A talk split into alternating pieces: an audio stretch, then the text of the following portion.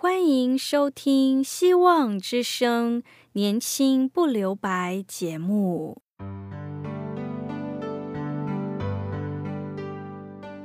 时间是匆促的，岁月流逝，一去不返。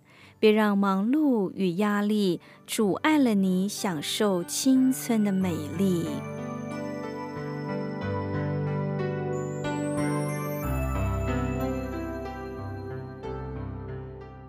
亲爱的朋友，您好，我是启慧。如果日常生活几个方面的压力与烦恼令你透不过气，此刻，给自己一个悠闲的空间，将心门打开，让启慧为你打打气、暖暖心。让我们在这短短的三十分钟与主爱相遇，使年轻不留白。亲爱的听众朋友，您好，今天我们一起来思想主耶稣在被钉十字架时的情景，让我们知道主耶稣他如何面对自己的苦悲，他不逃避也不胆怯，坚忍的完成天父上帝所给他的使命，为我们喝了所不能喝的苦悲。以历史的角度来看，耶稣的死是个历史悲剧。在犹太人的眼中，被钉十字架看来是耶稣事件的一个结局。但是，对我们这些相信耶稣基督从死里复活的人来讲，这是上帝大能作为的起头。这是极不可能的计划，也是极不可能的任务，因为这不是我们人可以成就的事。从耶路撒冷到竹楼地这段路，主耶稣到底是成功了还是失败了呢？这段路程到底成就了什么，又失败了什么？是谁成功了，谁又失败了呢？成就之路，上帝的恩典，在路加福音二十三章二十二节这里说，比拉多第三次对他们说：“为什么呢？这人做了什么事呢？”我并没有查出他们什么该死的罪来，所以我要责打他，把他释放了。比拉多三次审判耶稣，查不出有什么该死的罪行，但是群众的声音胜过了比拉多审判，众人的声量满了整个广场。比拉多面对犹太人的光长所给他的压力，他面对法利赛人和文士的要求，更面对广大群众的舆论，最后他是妥协了。因为由大省从罗马政府征服收编为罗马的一个省份之后，一直就不平静。他现在无力去挽回这个局面，也不希望结果演变得无法收拾，更不希望因为这件事成为一场暴动。而且说实在的，比拉多没有必要因为耶稣而跟这些犹太人和官长唱反调。所以在马太福音二十七章二十四节这里说，比拉多见他说也无济于事，反要生乱，就拿水在众人面前洗手，说：“流这一人的血，罪不在我，你们承担吧。”这些在广场的那些人，竟然也不在乎流着一人的血的罪归到他们或者他们的后裔身上。所以，群众的力量有时真的是非常可怕。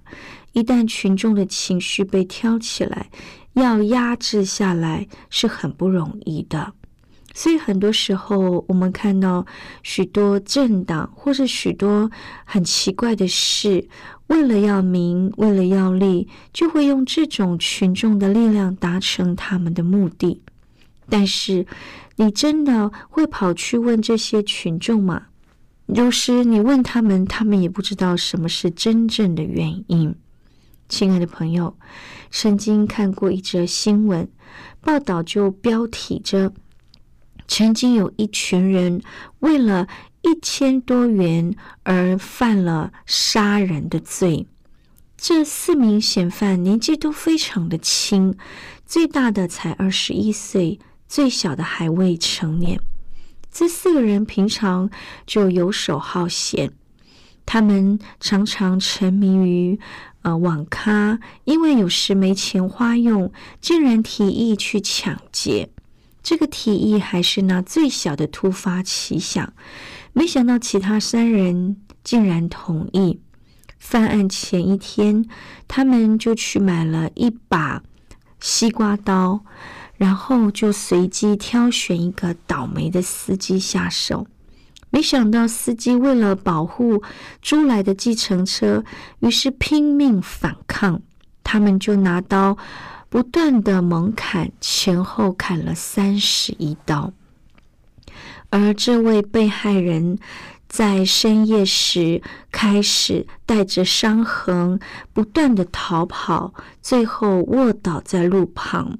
他向路过的民众求救，但是因为身中三十一刀，而且几处刀伤都非常的深，流血过多，仍然送医不治。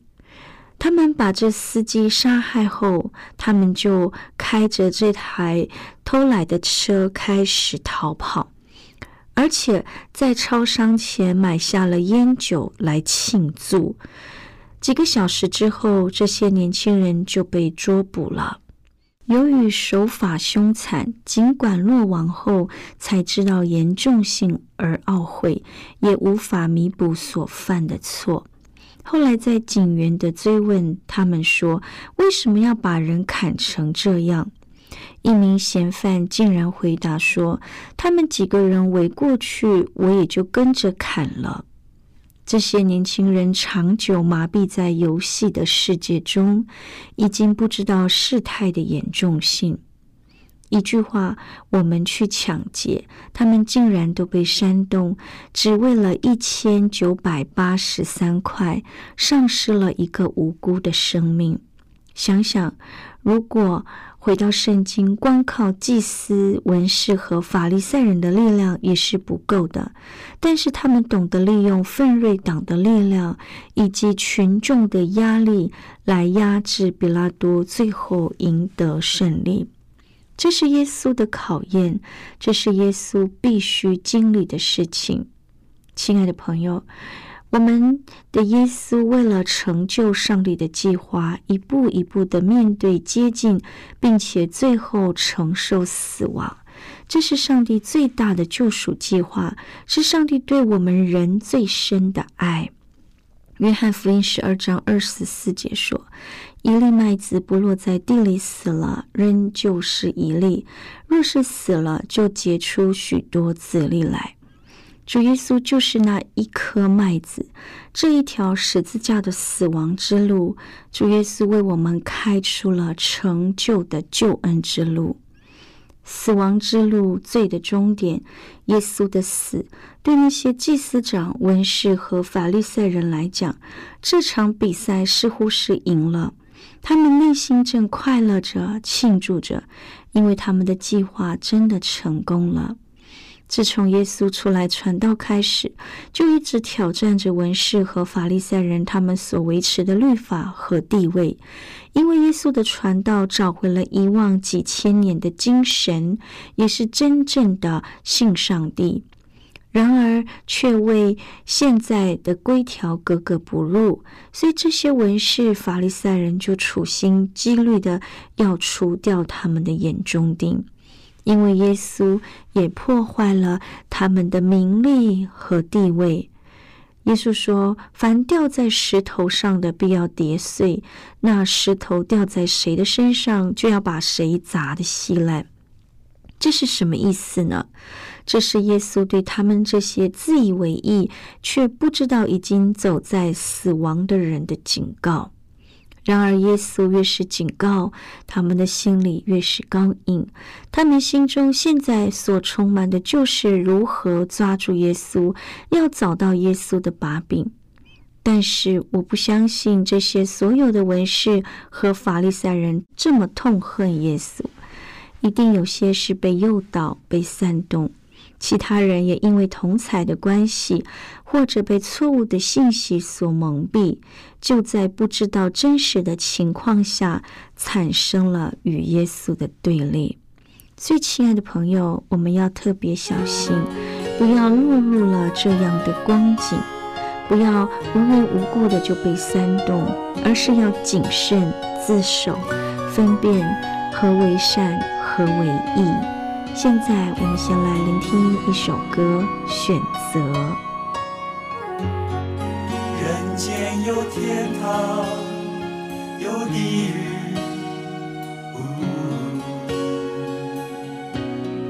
天堂和地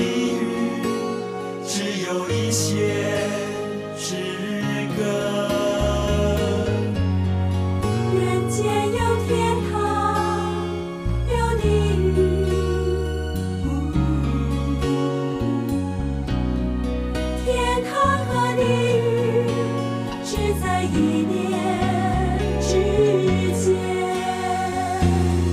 决定不在天堂，决定不在地狱，要看自己的选择，让自己决定如何去越过一线之隔，分别天堂地狱。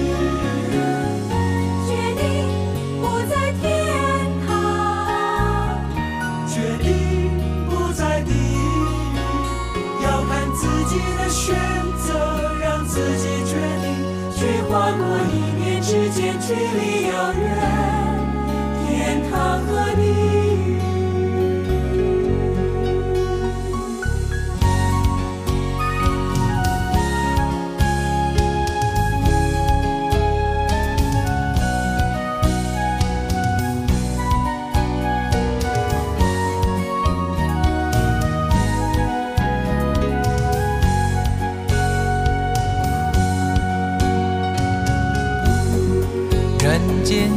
天堂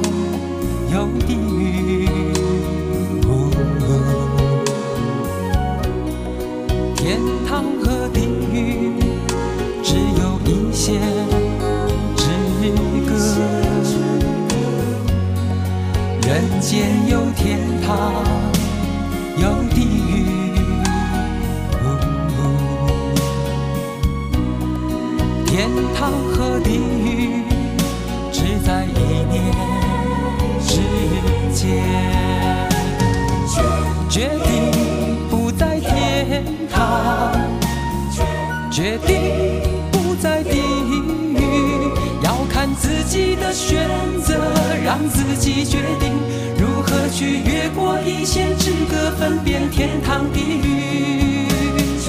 决定不在天堂，决定不。在地狱，要看自己的选择，让自己决定之间距离遥远，天堂和地狱。决定不在天堂，决定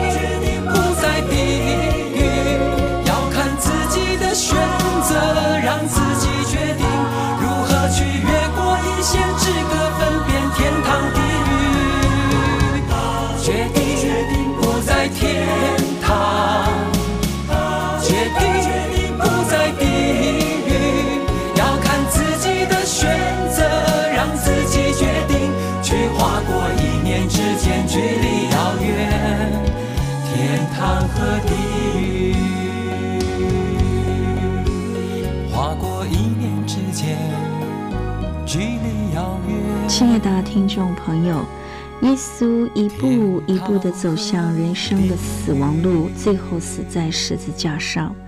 当耶稣断气的时候，圣经记载，那时约有正午，遍地都黑暗了，直到深处，日头变黑了，店里的幔子从当中裂为两半。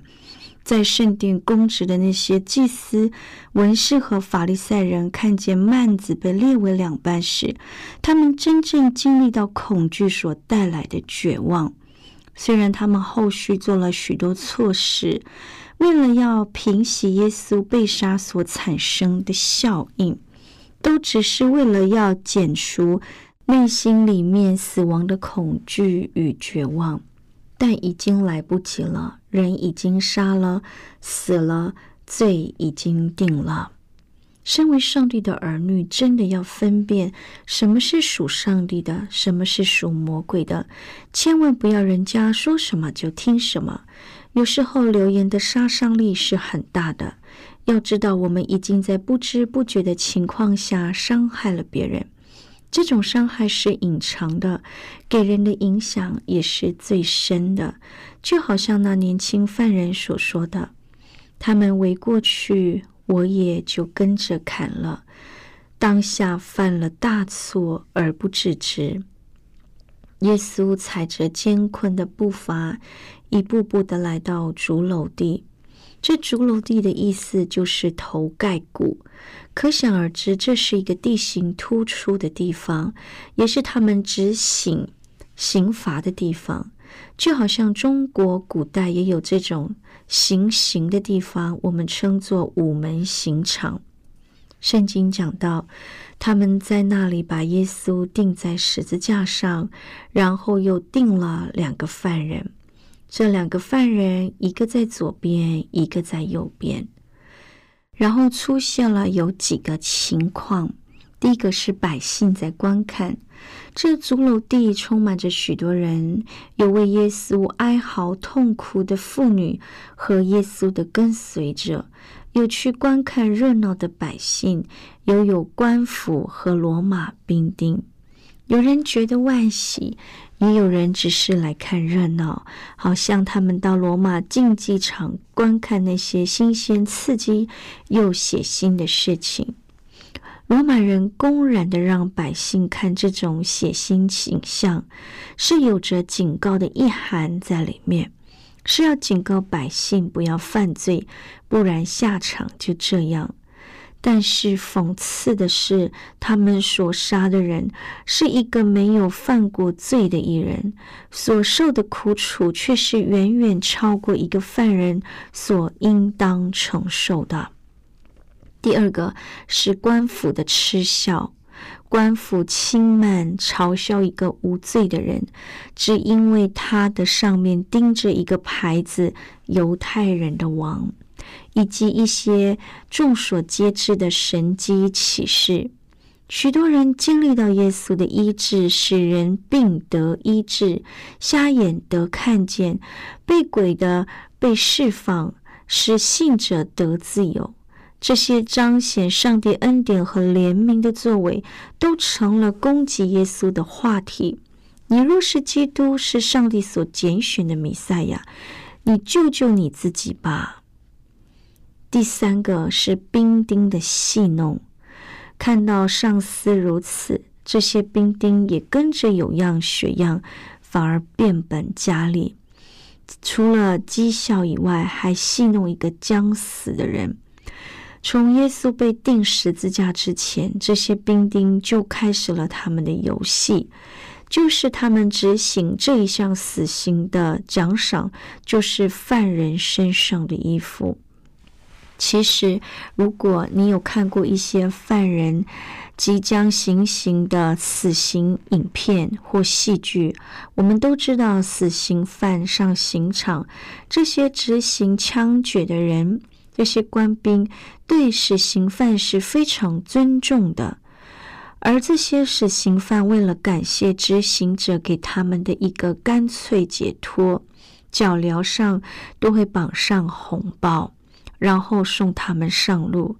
当枪声响起，脚镣手铐一松开，这些红包绝对是买东西给大家吃，所有人吃的都是尊敬的吃。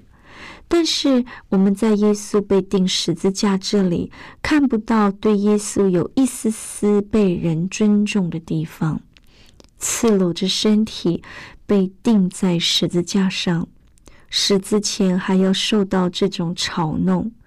当年的作家西塞罗所说：“如果必须要受死刑的话，也要尽所能的避开用十字架这种刑罚来死。”就因为十字架的刑罚是既悲惨又低贱的，所以他才能救赎这些既卑微又肮脏污秽的我们。然而，在这些讥笑、嘲讽之后，我们回到耶稣身旁的两个犯人，他们一样是被钉在十字架上，内心的反应却全然不同。一个同样和其他人一同嘲笑、讥讽与他同样遭遇的耶稣，但另一个却清楚的看见、明白耶稣的遭遇和情况。所以，一个死都要找一个垫背的这种心态，使得他既不懂得尊重人，更不会尊敬耶稣了。可是，另一个犯人内心世界产生了极大的变化。他责备另一个同伴说：“你这是一样受刑的，还不怕上帝吗？我们是应该的，因为我们所受的与我们所做的相称。”但这个人没有做过一件不好的事。这名犯人敏锐的察觉到耶稣所受的不公平待遇。一个四处传上帝国福音、到处医治人、使人得平安的平安使者，有谁会不知道耶稣的名字？这个大家心目中的艺人，一个伟大的先知，一个救世主米赛亚。竟遭到如此的待遇，所以他只怪另外一半：我们所受的是应当的，但是这个人没有做过一件不好的事。他看见了上帝的作为。在最后的关头，他也没有浪费这样的机会。他抓住了这最后一次的机会。他向耶稣说：“耶稣啊，你德国降临的时候，求你纪念我。”他的信心真是小得可怜，连开口说“求你让我跟随你”的勇气都没有。纪念这个字可以说是一种对死亡之人的追念。所以他说：“你德国降临的荣耀的时候，追想我这个曾经与你同定在十字架上死的真正罪人。一个不可能的时候，在一个将死的犯人身上产生了不可能的信心。这不可能的信心也产生了一个极大的结果。耶稣告诉他。”我实在告诉你，今日你要同我在乐园里了，亲爱的朋友。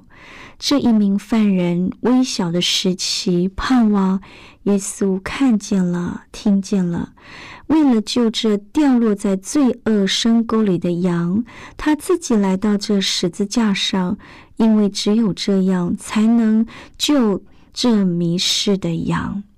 亲爱的朋友。结果，这名犯人得救了，耶稣也完成了他在世间的任务，说成了。上帝的拯救是何等的奇妙与作为，他的爱是何等的长阔高深。但是，我们有多少次，我们常常背逆上帝、离弃上帝呢？求主帮助我们，相信耶稣的人都能够真正明白耶稣宝贵的救赎是多么的重要，而一生愿意紧紧跟随我们的牧人耶稣基督。最后，我们一起聆听一首歌《神的道路》。